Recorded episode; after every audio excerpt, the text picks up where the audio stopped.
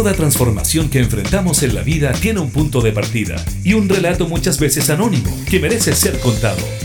Te queremos invitar a formar parte de Vanguardias, historias de hoy que cambiarán el mañana. Junto al periodista José Ignacio Cuadra, en Radio Cámara de Diputados de Chile.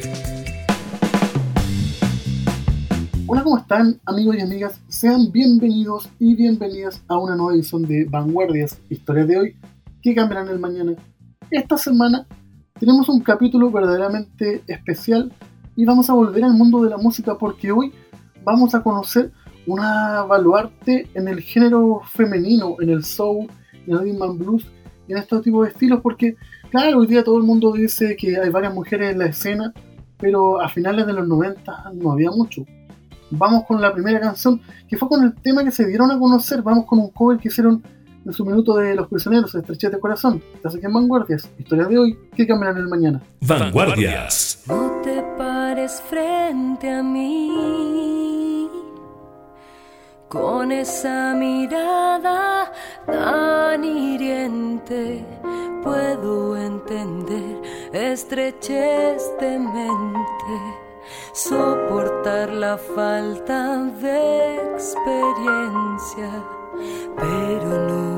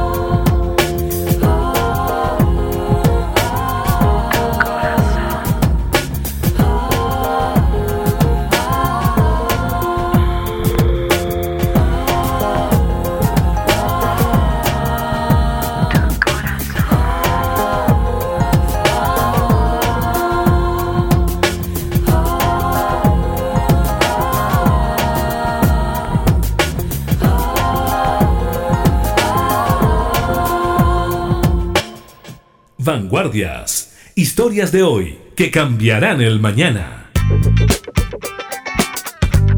La música como la fotografía permite capturar los diversos momentos de la vida, a veces en forma de impulso, otras en forma de declaración de principios. Bien lo sabe Miriam Vázquez, Mitsuka ex Mama Soul, quien por estos días se encuentra lanzando su segundo disco en solitario Redención. A continuación te queremos invitar a adentrarnos en este trabajo y descubrir juntos lo que lleva a una pequeña a seguir sus sueños de hacer música. Vanguardias. ¿Cómo estás, querida amiga mística? O debo decir Miriam. ¿Cómo te gusta más que te digan? Hola, súper eh, emocionada y contenta de volver y estar aquí conversando contigo, Ignacio. Muchas gracias. Muchas gracias a ti por darnos esta oportunidad de conocer de tu trabajo y de, y de entender también los procesos musicales, porque claro, en este día uno ve en la prensa y sale que acabas de lanzar tu, tu segundo disco después de un proceso más o menos complicado que vamos a ir detallando en la conversación, pero también poco se habla de, de qué lleva a que alguien quiera hacer música, cómo nace tu, tu amor por, la, por el sonido. Bueno, esto de muy, muy pequeña, yo partí alrededor de los cinco años, más o menos, y tenía, bueno, una afición con el tema de la música. Yo imitaba en esos años a Madonna y a Cindy Lauper. Ah, bueno. y trataba de cortarme las panties, la época como más revolucionaria, no sé, de Madonna o no sé, algo de los 80, eh, todo vistoso, hartos colores. Y bueno, entre eso me fui como formando. En mi casa había también mucho, mucha música. Mi mamá era de esas mujeres que se levantaba y se acostaba con música, pasaba desde los boleros hasta Stevie Wonder, Barry White, qué sé yo. Y bueno, a mí se me iba sin querer agudizando el oído. Yo tenía unas ganas tremendas, más que incluso de cantar en ese minuto, de bailar. Yo bailaba, bailaba. De hecho, mm, el hecho de entrar, digamos, al hip hop o al rap, como se conoció quizás en los 90, fue a través del baile. Yo era breaker, hacía piso. Entonces, todo eso era como, wow, para mí era, no sé, una novedad, era algo como que me pedía el cuerpo estar constantemente bailando, haciendo piruetas y obviamente eso me llevó, me fue acercando en realidad al tema del canto. ¿Y en qué minuto tú descubres que cantas bien? Porque por ejemplo todos cantamos, pero pocos lo hacemos bien. Yo no lo hago bien, por ejemplo. Mira, yo empecé a cantar de un día para otro y, y yo creo que por el hecho de tanto siempre estar escuchando música se me fue desarrollando la paila, como decimos los músicos. Y bueno, me invitaron a participar, creo que tenía como 16 años, a un disco, porque ya tenía una banda, yo a los 13 años ya. Se llamaba Reacción Rebelde, pero era como la típica, el típico grupo, éramos todas mujeres que nos juntamos a cantar, a hacer poesía, a cantar canciones, a hacer karaoke en esos años, que era, no sé, Ana Gabriel, Vicky Carr, diré, ni siquiera algo como tan específico, o sea, cantábamos de todo lo que sonaba. Y empezamos a componer un par de cosas, nos llamó mucho la atención el rap, entonces era como que nos juntábamos en la tarde, sí, típica junta de amistad, amigas, y de repente terminábamos componiendo algunas cosas. Una tocaba quizá un instrumento, la otra escribía y así. Pero a los 16 años yo me acuerdo que tuve una invitación que fue para participar en el disco de los Panteras Negras, una banda eh, ícono de hip hop y bueno, entré la primera vez, digamos, a un estudio y fue así tremendo para mí. Conocí a una persona ahí en, en esos estudios, en esos años, los estudios telescopio. Una chica que me ayudó, pero muchísimo. Ella me dijo, oye, tú tienes una impostación diferente. Pensando, acaso yo había hecho, no sé, clase, qué sé yo. Y ella comenzó a darme clase. Me dijo, oye, me encantaría, me dijo, ayudarte, eres súper afinada y empecé a compartir con ella mucho tiempo. Ella, sus ratos libres del estudio, me daba clase y obviamente ella tenía una formación aparte de actriz y había viajado por muchos lugares, entonces yo creo que fue muy, muy, ¿cómo se puede decir? Eh, no sé cómo sería la palabra, pero tan buena para compartir todo el conocimiento que ella tenía, porque a mí me enseñó muchísimo. Y yo ahí empecé como a tomarle como el sentido, a conocer mi cuerpo, mi instrumento y, bueno, fue una experiencia extraordinaria, duró más o menos como un año. Y yo te digo que aprendí mucho, así fue como lo que yo quería, eh, quizás de manera formal que no podía, porque yo debo reconocer, yo vengo de un barrio, de una pobla, entonces era como súper difícil también yo poder acceder a algo artístico. A mí me nacía y lo hacía porque me fluía, pero no tenía una formación. Entonces, para mí fue súper heavy que ella me dijera, oye, tú tienes algo muy particular. Me dijo, yo no lo he escuchado mucho acá en Chile, tu timbre, tu tono de voz. Y ella empezó a guiarme y fue una verdadera maestra para mí. ¿Y qué te decían en tu casa en esa época? Mira, yo tenía muy buenas notas, mi familia tenía mucha expectativa con que a mí me fuera bien en los estudios y poder quizá eh, ayudar a mi familia de la situación, digamos, de donde veníamos.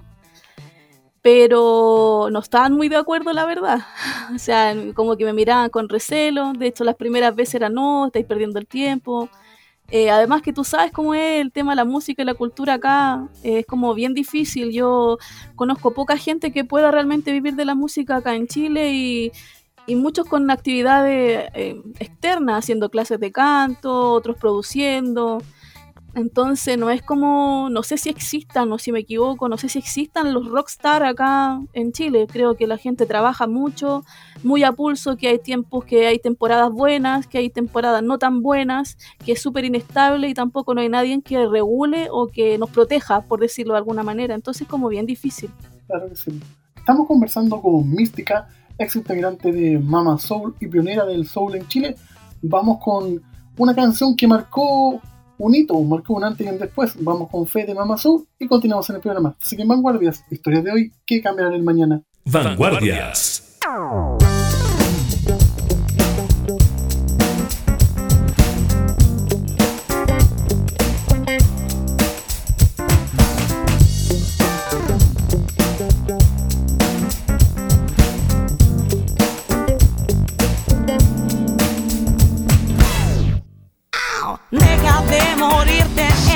Yeah, I know.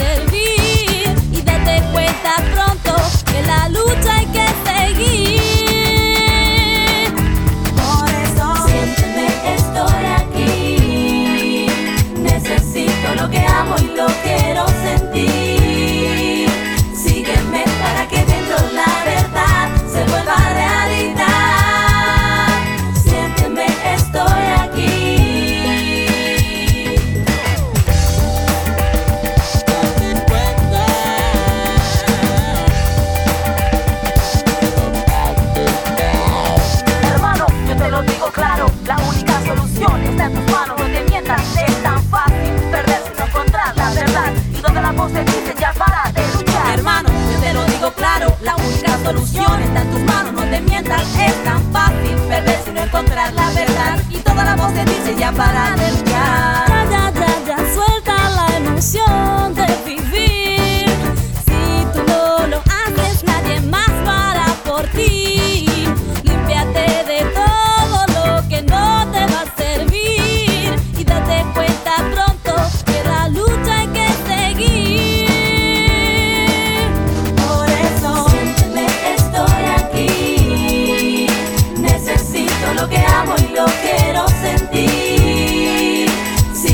Para que dentro la verdad se vuelva realidad. realizar Siénteme, estoy aquí.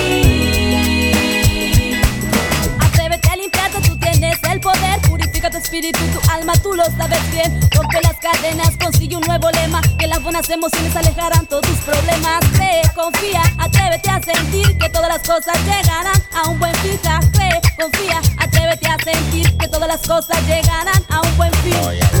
Dime lo que va a pasar, dime lo que va a suceder. Tus ojos están ciegos, ya no quieren ver. Haga lo que haga, nada puedo resolver. El tiempo pasa, tus problemas crecen. Tu espíritu y tu mente se enfrentan, eso duele. Hay que decidir para que la vida pueda seguir. Para que la vida pueda seguir.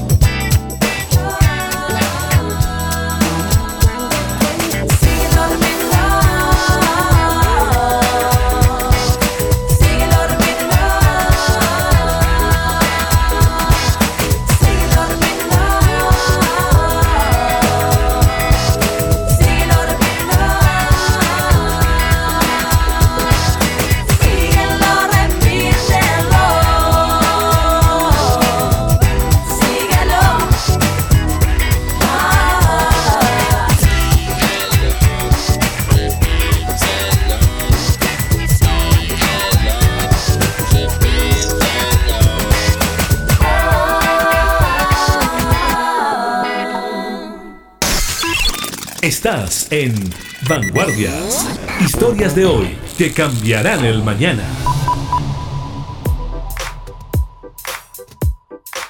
De vuelta en la conversación, amiga mística, ¿en qué momento, porque ya tú haces este colaboración con Panteras Negras, y llega el momento de decir, vamos a la música y, se juntan con Mama Soul? ¿Cómo se produce ese proceso? ¿En qué época?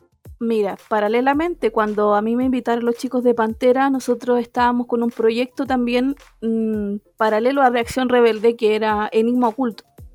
En Enigma Oculto era una banda, creo que fue una de las primeras bandas tocadas, porque el hip hop tú sabes que siempre ha sido acompañado por un DJ y un beat.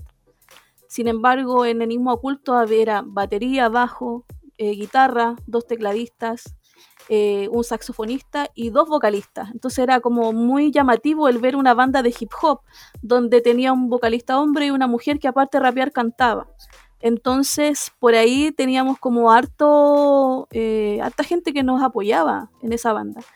Y bueno, yo conocí a Moyenei porque ella iba a vernos y ella me, ella me extendió la invitación para reunir a todas estas mujeres que fueron parte de la formación inicial de Mama Soul, porque tú ves que en el tiempo han ido cambiando las chicas, pero de la formación original.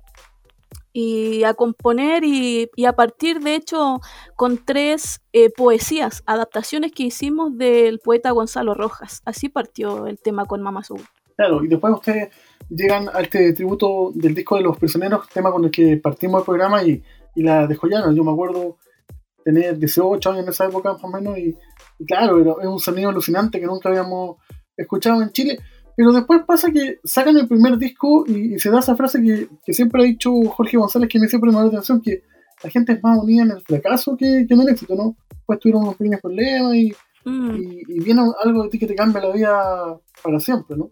Sí, mira, yo creo que, bueno, en el proceso fuimos viendo que de un momento a otro era, o sea, a ver, ¿cómo te lo puedo explicar? Mediáticamente hablando éramos como Benetton, Mama Soul, como que estaba la negrita, la rapera, la no sé qué, o las Spice Girls, no sé, no sé cómo compararlo. Oye, una muñequita para todos. Claro, y, pa- y pasamos por una etapa super heavy, que fue la primera en la cual la gente se preguntaba si nosotros no éramos un proyecto inventado o si realmente teníamos talento y cantábamos y tocábamos nuestros instrumentos.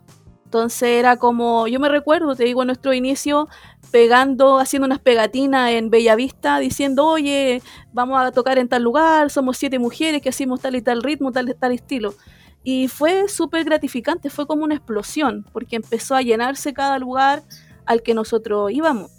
Me acuerdo una de las veces, por ejemplo, en la batuta de Plaza Ñuñoa, y estaba repleto, repleto, repleto. O sea, gente que no pudo entrar a ver Mamá Soul. Entonces la gente decía, oh, ¿verdad? Cantan de verdad, de verdad tocan sus instrumentos, tienen una propuesta, una, eh, una onda en vivo, eh, las chiquillas son buena onda, no sé, había, y como te digo, había de todo. Había gente que obviamente me seguía a mí por el tema del hip hop, a, a cada una de las chicas que venían, no sé, pues teníamos a Joana Turina, que fue la primera bajista, que ella venía de Sexual Democracia eh, la Moyenei que venía con toda su onda afro, eh, Michelle que venía como del lado del funk, así. Entonces fue como eh, avanzando esto y fue explosivo. O sea, yo me acuerdo que partimos, nuestra primera tocata fue en Concepción en el año 98.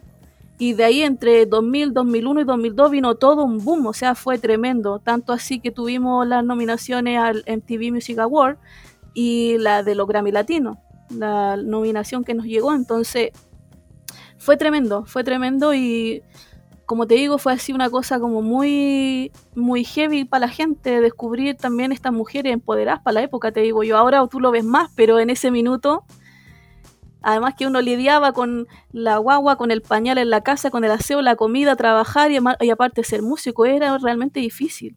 Sí, pues claro, siempre ha sido complicado. Eh, yo lo veo, mi, mi, mujer también es periodista como yo, pero uno tiene la, la carga mucho, mucho menor porque al final lo dijo en ciertos minutos que eran a la mamá y, y, no hay mucho más que hacer y, y como que está poco Cré, que... créeme que mi esposo dice lo mismo. Quiere la pura mamá sí. No tiene que ver con una cuestión machista sino que es verdad finalmente los niños vieron de ustedes y eso algo debe, debe, debe marcar. Y ustedes fueron avanzando y, y, lamentablemente quizás se da un poco lucha de ego algunas niñas se van y, a ti te, te sucede esto del accidente. ¿cómo te pilla ese momento en tu vida?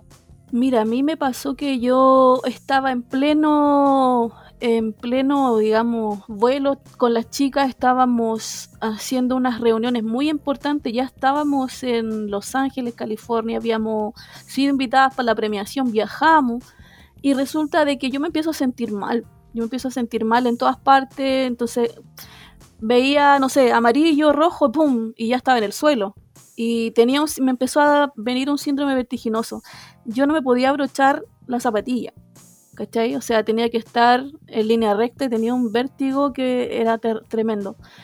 Y, y, yo le echaba todas estas eh, culpa, digamos, se le echaba al tema porque yo viajé estando embarazada, tenía seis meses de embarazo. Entonces yo decía, no, esto es parte del embarazo, todas me animaban, la chica, no, esto es normal del embarazo, tranquila, no sé. Pero allá fue peor, o sea, nosotros, yo te digo, de todo el tiempo, no sé, un 10% habré disfrutado de la estadía y de todo lo que se hizo allá, porque el otro 90% eh, no podía subirme a un auto por los vómitos, por los mareos, por no podía hacer, o sea, como que de un momento a otro se me truncó todo, mi calidad de vida dejó de ser eh, y tuve que ir a una urgencia allá. Me acuerdo que me llevaron al hospital de las estrellas, que era como un doctor muy famosillo que como, como, justo estábamos con todo el tema de Hollywood, de los Grammy, era en el Teatro Kodak, entonces era como todo bien rimbombante.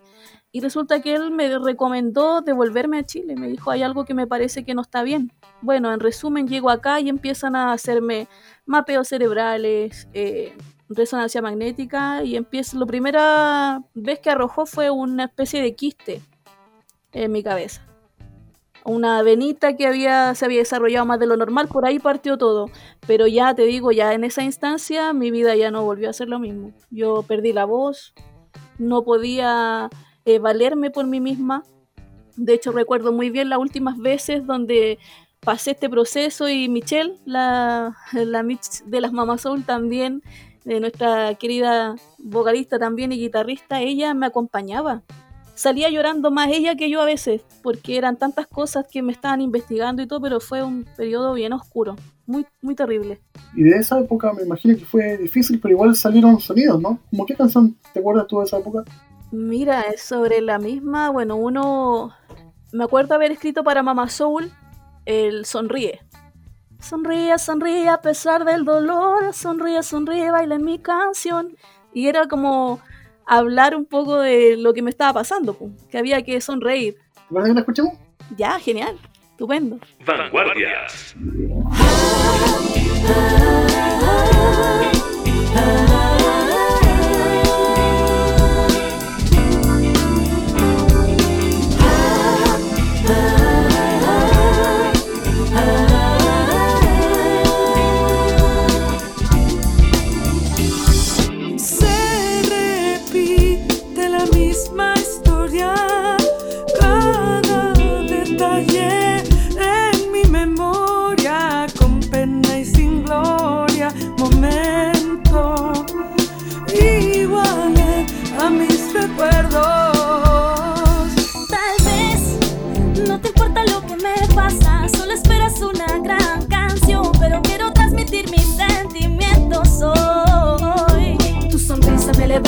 es algo que me encanta, es el motivo que me impulsa, que me marca, que me embarca va a seguir viviendo. Lo que necesita mi alma es ese talento. De poder reír a pesar de los problemas, de entregarle al otro la alegría en el emblema. Del porte de un booker importante es lo que traigo. Entrégame sonrisas que del resto yo me encargo. Sonríe, sonríe a pesar del dolor. Sonríe, sonríe, baila en mi canción. Sonríe y da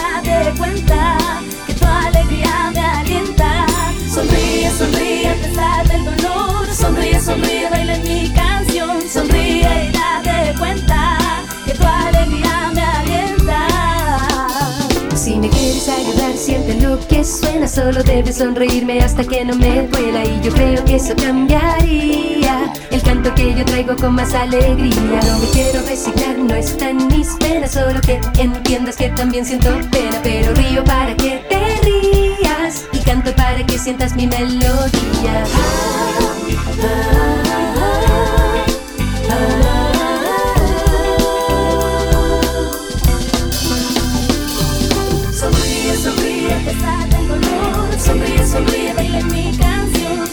Sonríe y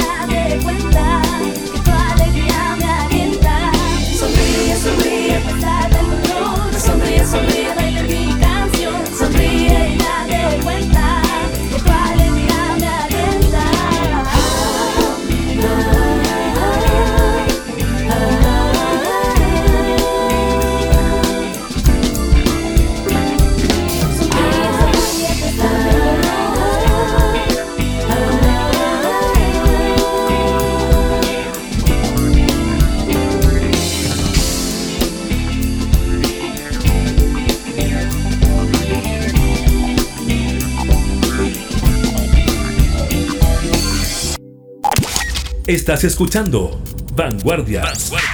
Historias de hoy que cambiarán el mañana. Con José Ignacio Cuadra. Estamos de vuelta acá en Vanguardias, estamos conversando con Mística, que hace poquito nos cantó un poquito en vivo, y podemos decir que, como se decía en los tiempos idos, suena igual que el cassette. Amiga, m- me imagino que en esa época es inevitable las comparaciones, por ejemplo, lo, lo que le pasó a Jorge González, que también fue un accidente isquémico cerebral y, y él no, lamentablemente no, no volvió.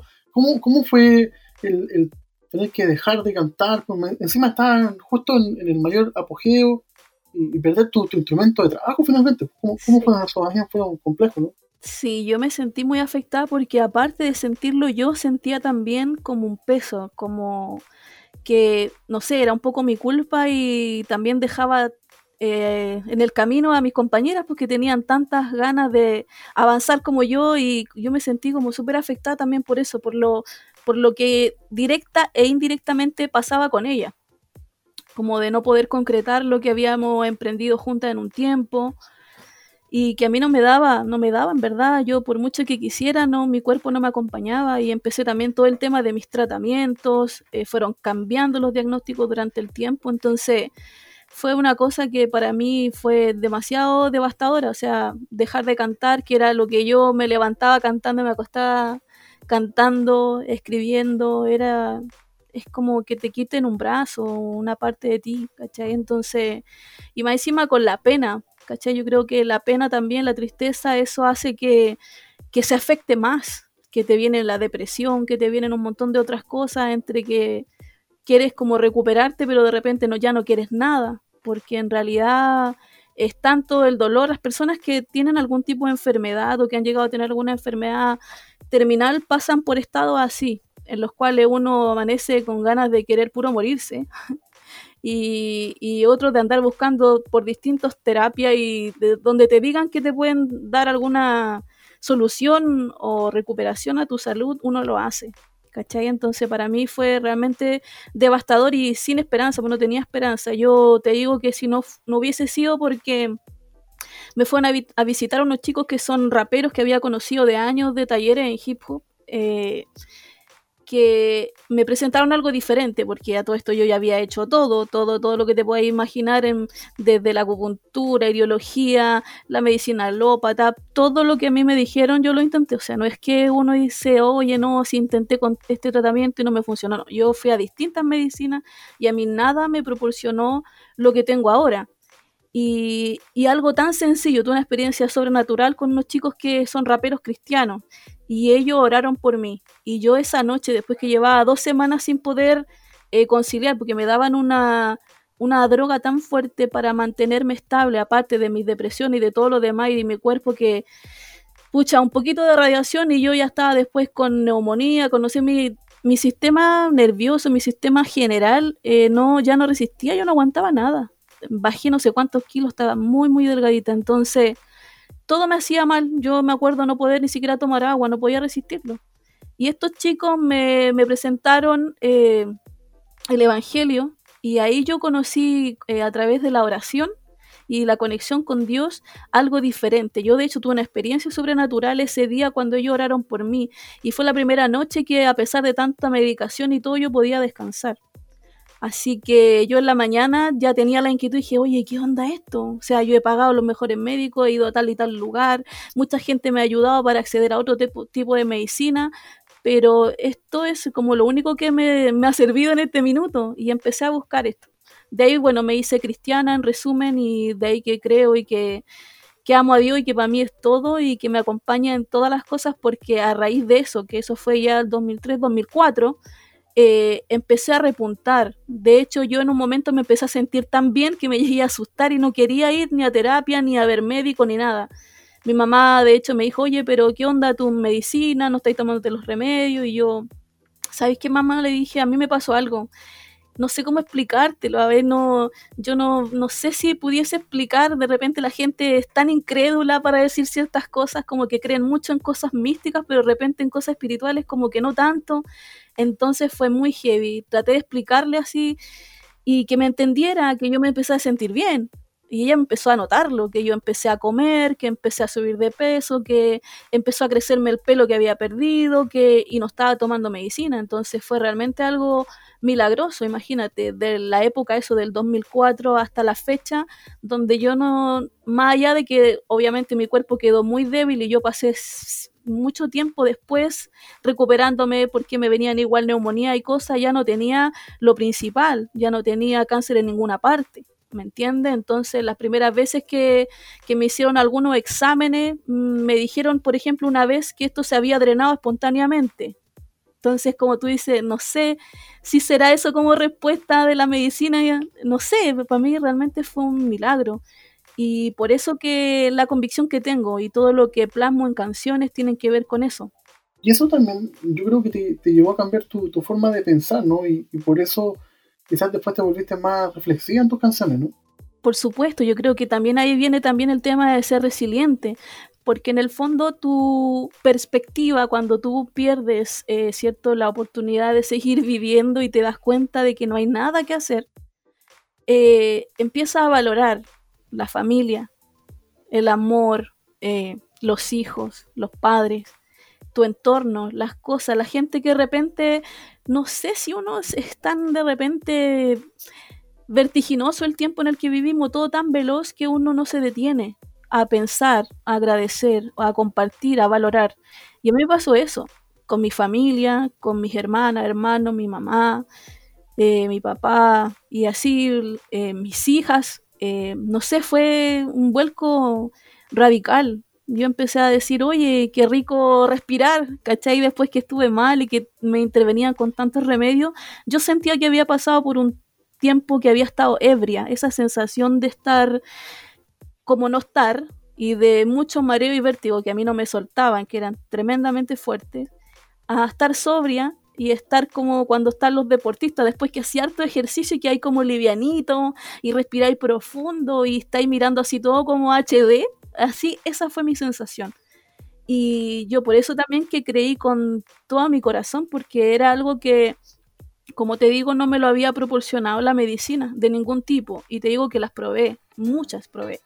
Entonces fue muy tremendo y obviamente, como dices tú, bueno, el cambio, esto de, mentalidad, de pensamiento, también, y es lo que me ha acompañado también en la, en la escritura de canciones, en enseñar un poco, de compartir esta experiencia y de contarle a la gente que hay cosas más importantes, no sé, de repente perdimos mucho tiempo eh, de, no sé, eh, pelea, eh, enemistados, no sé, cosas que traen tantas, la vida es tan compleja a veces, pero que a veces es mejor tener paz, digo yo, que tener la razón en ciertas cosas. Qué buena frase esa. Y, y disfrutar, sí, disfrutar, disfrutar de la vida, porque tú no sabes que tú puedes salir, eh, te chocan y fuiste, y no sé, te asaltan y eras, y muchas otras cosas. Entonces, nadie tiene su vida comprada, ni el que tiene más plata, ni el que tiene poco, ¿cachai? Entonces, uno tiene que vivir cada día intensamente, a concho, no dejar de decir, de decir que uno ama, no dejar de decir y hacer las cosas, luchar por sus sueños, que es eh, una característica de mi vuelta. Yo vengo con todo porque ya me saqué esa espina, por eso el, mi nuevo disco se llama Redención. Y vengo con todo para cumplir mis sueños, por fin a cumplir mis sueños, sabiendo que hay otras cosas que son más valiosas. Claro, en el fondo, como dices en tu disco previo, no hay que cansarse. También. Estamos conversando con Mística, ex integrante de Mama Soul, pionera del Soul Nacional. Vamos con la canción No hay que cansarse. Estás aquí en Vanguardias. Historias de hoy que cambiarán el mañana. Vanguardias.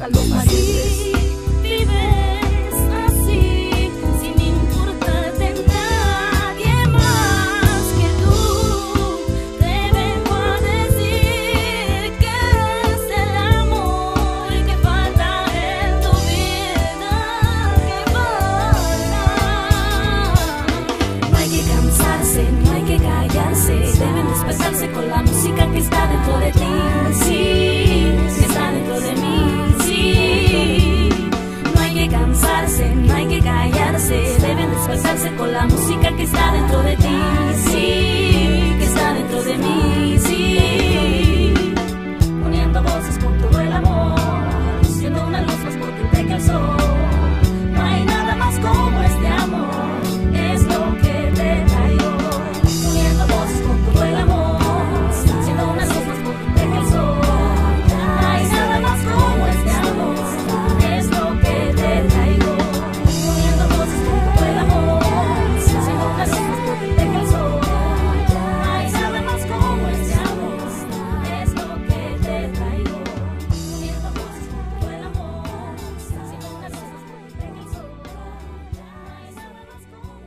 Vanguardias. Historias de hoy que cambiarán el mañana. De vuelta en la conversación mística, después de vivir esta experiencia, me imagino que todos tus- procesos cambian.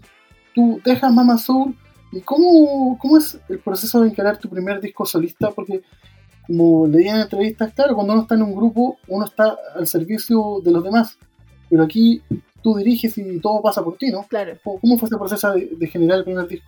Mira, fue súper grato para mí porque me di cuenta que había crecido mucho también dentro del proyecto Mama Soul porque yo entré muy chica, tenía 17 años. Entonces ellas todas eran, no sé, de 4 a 5 años mayor que yo.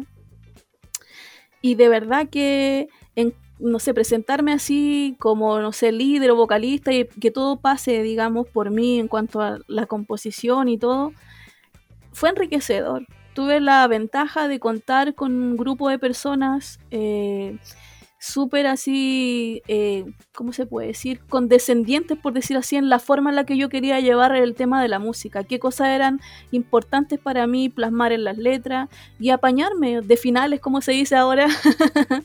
y de verdad que, bueno, me fui al extremo, así como había tenido años una banda de puras mujeres, acá eran todos hombres y yo era la única mujer. Así que pasaba por, por periodos así intensos donde era un poquito la mamá y de repente también, no sé, po, la, que, la que venía con el regaño y todo, la que lo retaba, entonces ahí tenía, no sé, como un cargo más, aparte de ser, no sé, pues vocalista, qué sé yo. Eh, se llamó Mystical este proyecto, que era como Mística y los que eran llamados, o los llamados, que fue en el fondo el nombre que le pusimos cuando yo los convoqué a todos ellos. Así que fue una linda experiencia escribir el disco Sueños y empezar también a plasmar, a contar eh, primero la experiencia que había tenido espiritual, eh, que tiene que ver también con una canción que se llama ¿Quién era yo? antes de conocer esta, esta cosa tan tremenda, esta cosa espiritual que como te digo, siempre como que se nos olvida que, no sé, porque uno tiene cuerpo y este cuerpo lo cuidáis, ¿cachai? Lo atendís, lo bañáis, te gusta que esté perfumadito, bonito, pero resulta que tienes otra parte que es espiritual, que tienes alma, que tienes corazón, que, que esas partes también deben alimentarse, ¿cachai? O sea, no sé, muchas veces "Ah, pero ¿cómo, ¿cómo se llega a eso? Bueno, el amor es así como que tú no lo puedes tocar, pero sabes que está ahí. Es como cuando el sol, no sé, se esconde porque lo tapa una nube, no, tú no dices, no, no está el sol el sol no existe, ¿cachai? Entonces, me pasa a mí algo así con lo espiritual. Y fue tremendo, eh, una experiencia muy grata, fue alrededor de cinco años que estuve con Mystical y también me interioricé en todo lo que había tomado de conocer del Evangelio, eh, recorrí muchas iglesias, conocí gente hermosa, eh, gente con, con procesos también bien importantes, con temas de enfermedades, con milagros, ahí experimenté una parte que jamás me imaginé y que fue enriquecedora también porque yo escribo netamente lo que a mí me pasa, de todas las canciones que yo hice, ya sea en fe, eh, de Mama Soul, después en el consiguiente que fue Raza, y así en el sueño y en el de hoy, Redención, es toda vivencia mía. Yo no invento ni me pongo a decir, oye, me imagino que tal cosa, no. Yo escribo vivencia, yo escribo todo lo que me pasa, las experiencias eh, de la vida en general. Entonces fue tremendo, enriquecedor ese disco, muy, muy grato para mí. Además, decir, oye, lo logré, fui capaz de poder eh, llevar adelante un proyecto yo, digamos, a la cabeza. Ya no descansaba en mis compañeras, porque tú entenderás que cuando uno es más chica, igual tus compañeras, no, te preocupes, mística, están tratando todo el rato de ayudarte y que lo agradezco, me ayudó muchísimo en su minuto, porque para mí también todo esto era un ambiente y un mundo nuevo. Así que no, enriquecedor, yo creo que he aprendido mucho, aprendí mucho con ella, sí. Claro que sí. ¿Qué canción destacarías tú de ese disco para colgarla? Del disco Sueños, ¿Sí? eh, ¿quién era yo? Vamos con esa canción. Ok. Estás aquí en Vanguardias, historias de hoy que cambiarán el mañana. Vanguardias.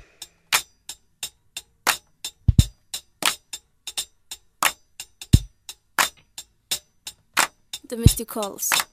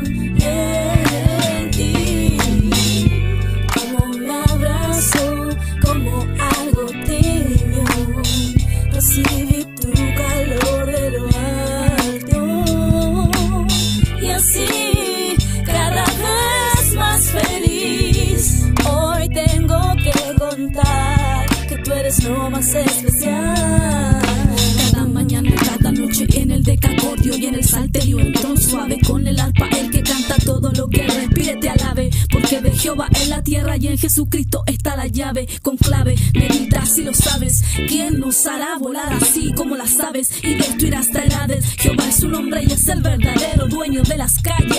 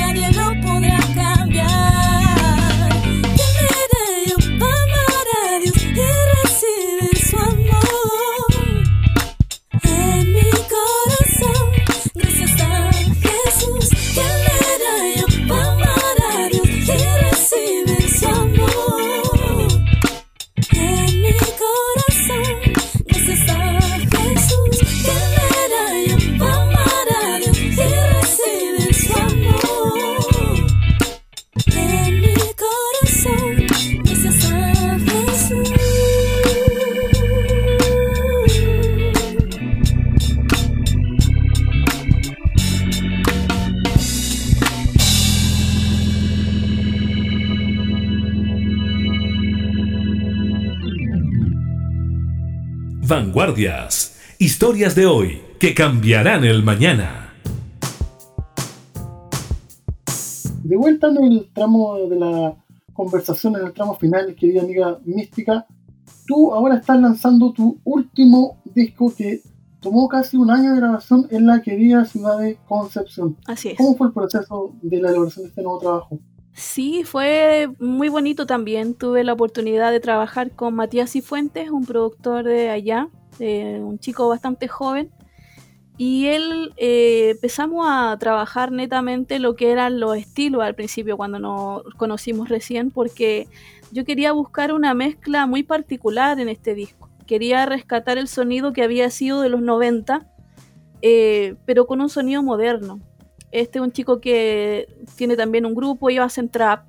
Entonces yo decía, si, si quizás se empieza a, meter en estos ritmos más antiguos de los 90, con este sonido nuevo quizás que trae el trap o las nuevas músicas, eh, podría salir algo interesante.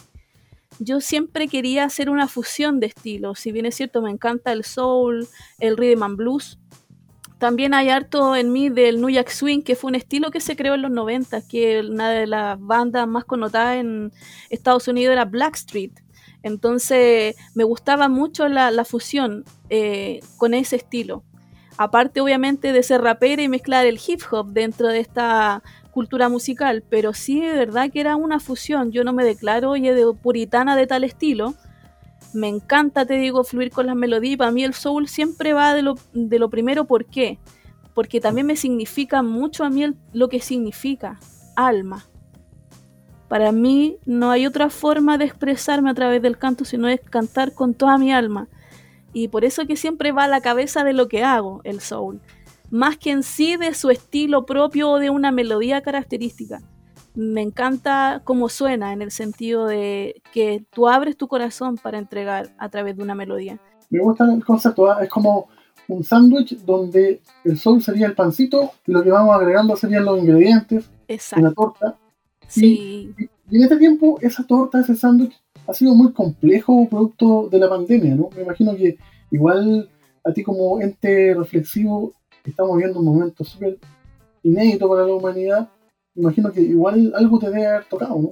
sí, de todas maneras, mira, me pasó primero eh, entender o, que la gente empiece a entender, porque a mí a raíz de mi enfermedad comencé a entender lo que era de necesario el contacto, el contacto humano, lo que era real, lo que era tangible. Yo creo que muchas personas se empezaron a dar cuenta. El hecho de estar privado, lejos de su familia, lejos de sus seres queridos, a los que les tocó en el extranjero, a los que les tocó quizá seguir trabajando y no poder estar en confinamiento, a los que sí quedaron en confinamiento, ver cómo lo iban a hacer, que, ¿me entiendes? Porque por eso se armaron también en tantas poblaciones en tantos lugares ollas comunes, gente que iba a dejarle comida a abuelitos, adultos mayores que estaban solos. Empezó a nacer también una parte linda del ser humano. El tema de la pandemia en general, el tema de lo estallido social, obviamente es una manifestación para bien o para mal de lo que está pasando en todo lugar. O sea, la gente no está contenta, la gente está manifestándose quizás todo lo que tiene dentro, como te digo, de una manera buena, de una manera mala, eso ya eh, a criterio de cada uno y de su forma de verlo. Pero sí eh, hay un cambio, un cambio espiritual, un cambio de mentalidad, eh, cosas que antes aguantamos, ahora no aguantamos, queremos verdad, queremos realidad. Entonces yo creo que por ahí ha sido bien, bien complejo esa parte, darse cuenta de cómo nos necesitamos, de cómo avanzamos como ser humano eh, y también de ver, pues, en todas las cosas, la unión hace la fuerza. Eh, o sea, a ver qué ejemplo te puedo dar, no sé, la gente se une y de repente lo que era imposible hasta para la constitución se aprobó el primer 10%, no sé, por darte un ejemplo. Entonces, si hablamos netamente de esa área, yo creo que sí, vino un despertar, un despertar también espiritual. Hay mucha gente cuestionándose y diciendo, oye, que te eché de menos, abrazándose cuando ya empezaron a, liberar cierto eh, el tema de las cuarentenas, los que ya empezaron a tener apertura inicial. Yo misma pasé siete meses lejos de mi mamá, que no la pude ver, abrazar. Eh, yo sé cómo nos afectó a todo a nivel también de depresión, de, estar cierto encerrado, con la incertidumbre que también a veces te generan los medios, que no, que está mal, que cuántos muertos, que esto, que al final es como de repente dan ganas de no escuchar nada, porque en, vez de motivarte, te desmotiva. Pero nosotros con esta conversación tenemos ganas de escuchar y queremos que nos presentes qué canción te gustaría adelantarnos de tu último trabajo para irnos despidiendo de esta conversación y que la gente vaya eh, directo a Spotify, diferentes plataformas a escuchar tu disco. ¿Con qué canción nos quedamos, amiga mística? Mira, yo creo que Te Conozco, que es parte, ¿cierto?, del segundo single de Redención. Y es una historia, como les comentaba, real, que me pasó a mí el 2016 junto a mi esposo, la pérdida de un bebé y la que quisimos también agregar eh, un poco de historias también que conocimos a raíz de la experiencia que yo tuve, que fue el tema de abordar la adopción.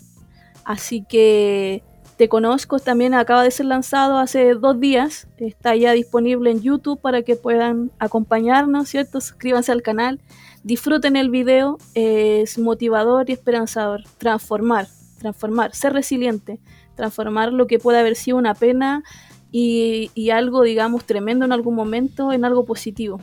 Eso es lo que quiero dejar también como mensaje a la gente, la fe, la esperanza y el amor. Eso es. Me gusta mucho tu mensaje, amiga mística. Entonces nosotros nos quedamos con esta canción y les recordamos visitarnos en nuestras diferentes redes sociales y recordar que estamos en Spotify, Apple Music y en el sitio www.radiocámara.cl. Yo soy José Su Cuadra y esto fue Vanguardias, historias de hoy que cambiarán el mañana. Aquí suena nuestra amiga Mística. Nos vemos en una próxima oportunidad. Vanguardias, historias de hoy que cambiarán el mañana.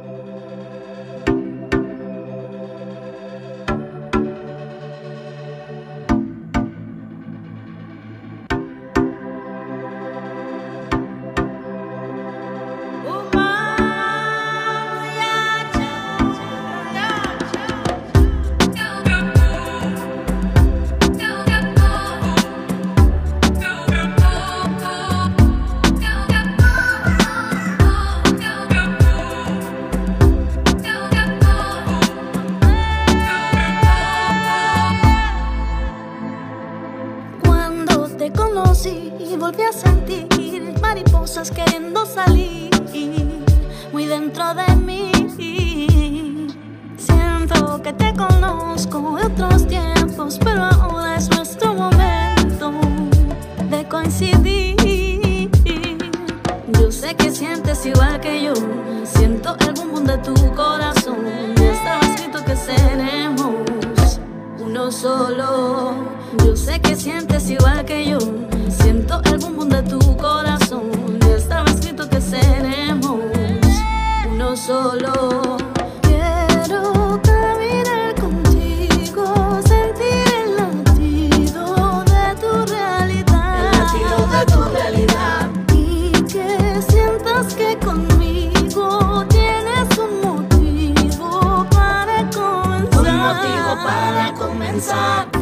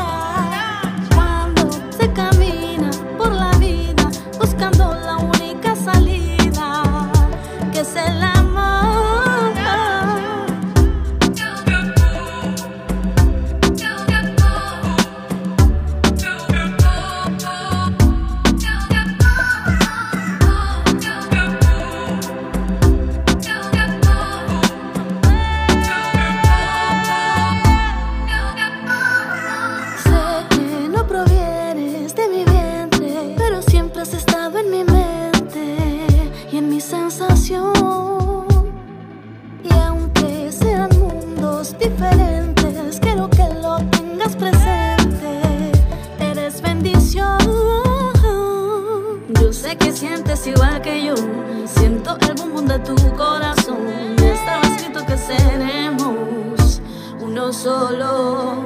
Yo sé que sientes igual que yo. Siento el boom boom de tu corazón. Estaba escrito que seremos uno solo.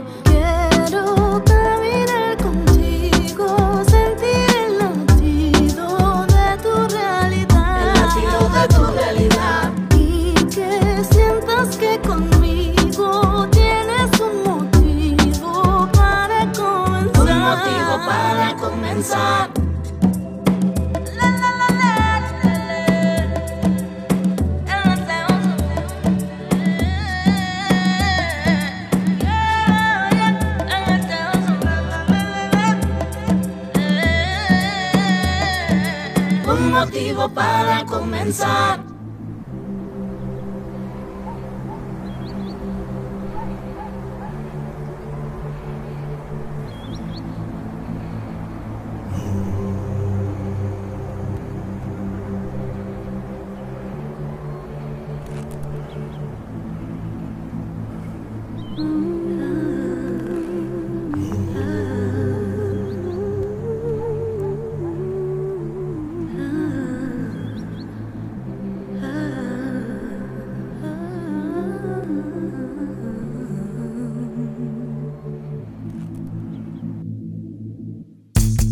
En Radio Cámara de Diputados de Chile te hemos invitado a revisar esos relatos e historias muchas veces anónimos que siempre merecen ser contados.